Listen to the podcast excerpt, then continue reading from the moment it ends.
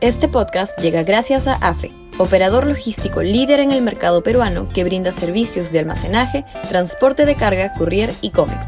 Los puedes ubicar en www.afe.pe.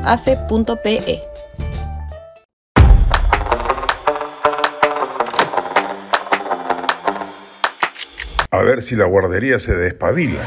Sudaca, Perú. Buen periodismo. Todos aquellos congresistas cooptados delictivamente por el Ejecutivo y todos aquellos que simplemente no quieren irse por presuntas razones de honor político, ojalá se den cuenta que ante la perspectiva inminente de un gobierno que está jugándose la carta extrema de la disolución del Congreso, o son ellos o es Castillo, y que no valdrá ninguna de las promesas que les hayan efectuado una vez que estén expectorados del legislativo. Castillo, en grado extremo de irresponsabilidad, está llevando la confrontación a niveles irracionales, inclusive para sus propios objetivos y beneficios.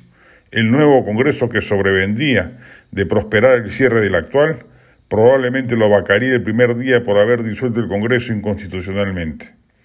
Y si los militares, dada una circunstancia extrema de divergencia entre el Ejecutivo y el Legislativo, se ponen del lado de Castillo sometidos al poder palaciego, correrán la suerte penal que les correspondería por ser cómplices de un delito penal, como es dar un golpe de Estado, porque eso es lo que ocurriría si Castillo disuelve el Congreso inconstitucionalmente.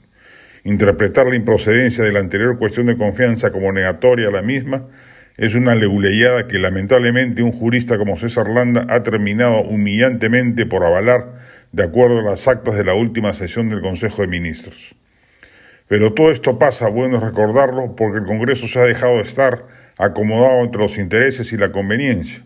Nunca intentó en serio una vacancia, tomó de soslayo el, asunto del adelanto de elecciones, no se querían ir.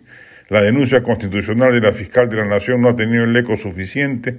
Los planes de inhabilitación naufragan sin coordinaciones debidas.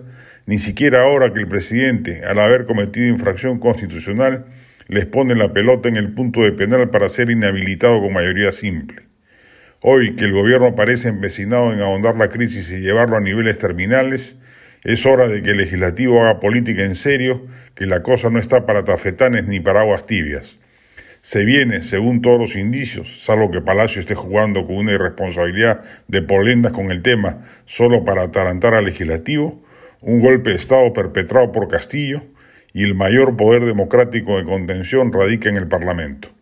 Es tiempo difícil y recio, pero es ahí cuando se ve la templanza y entereza moral de quienes están en el momento preciso, en el lugar debido.